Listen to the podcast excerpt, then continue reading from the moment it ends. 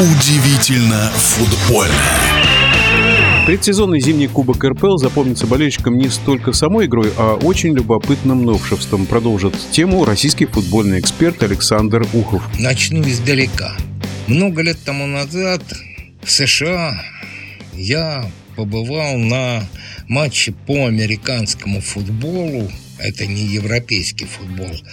Игра похожая на регби, если кто не знает. Встречались Филадельфия Иглс и Нью-Йорк Джейнс.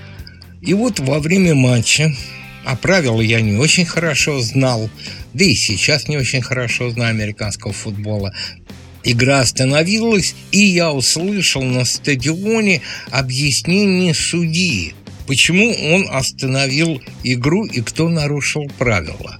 Я обратился к своему товарищу, коллеге и говорю, это что, технический брак, звук прошел от судьи для болельщиков? Он говорит, да нет, это у нас уже давно так. Судья должен объяснять свое решение – болельщикам на трибунах и у телевизора. Честно скажу, я был восхищен. И подумал, когда же такое случится у нас? Наконец случилось, но сначала в регби. Да, теперь в российском регби судья объясняет во все услышания свои решения и болельщикам, и телеболельщикам. И вот на зимнем Кубке РПЛ введено это новшество. Я вам скажу, это прекрасно. Что может потребовать команда, а введение это касается и требований команд, именно требований, которые нельзя не исполнить. Их два можно предъявить за весь матч в одном тайме и в другом. Судья должен объяснить. Гол назначение пенальти, прямую красную карточку и идентификацию игрока, получившего желтую или красную карточку.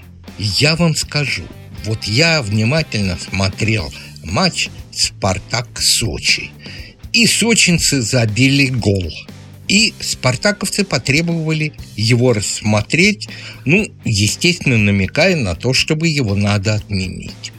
В общем-то, я поначалу удивился, потому что мне показалось, посмотрите этот эпизод, что Мелкадзе не нарушал правила, а Максименко в него врезался сам.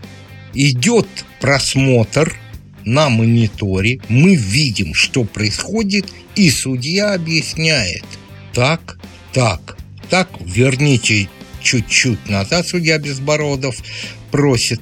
Так, а, вот наступ Мелкадзе на ногу Максименко. Не Максименко врезался, а Мелкадзе наступил на ногу Максименко, и потом тот врезался в сочинского нападающего. Гол отменен был. А если бы не это правило по запросу, думаю, скорее всего, гол был бы засчитан. Алаев, вице-президент РФС и президент РПЛ, положительно оценил вот это публичное обсуждение сложных моментов у судей, у болельщиков и у телезрителей. Каманцев, глава судейского комитета РФС, пока ничего не сказал. Единственное, что он сказал, да, мы рассматриваем вопрос этот, но пока к единому мнению не пришли. Я двумя руками, как и, наверное, большинство специалистов футбольных за это нововведение.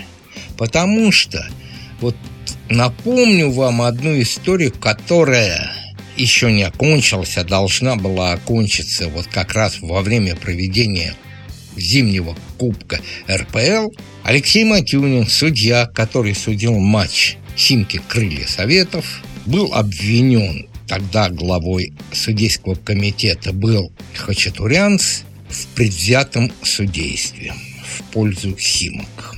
Матюнин не прошел полиграф, в общем, его отстранили. Судья подал в суд на журналиста Сергея Егорова за то, что тот обвинил его в получении взятки.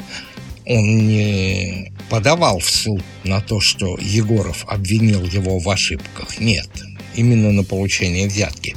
И, в общем, пока суд отложен, суд до дела продолжается это уже почти год. А вот брат, младший брат, Алексей Матюнин, Максим Матюнин пожизненно отстранен от судейства за получение взятки в матче второй лиги.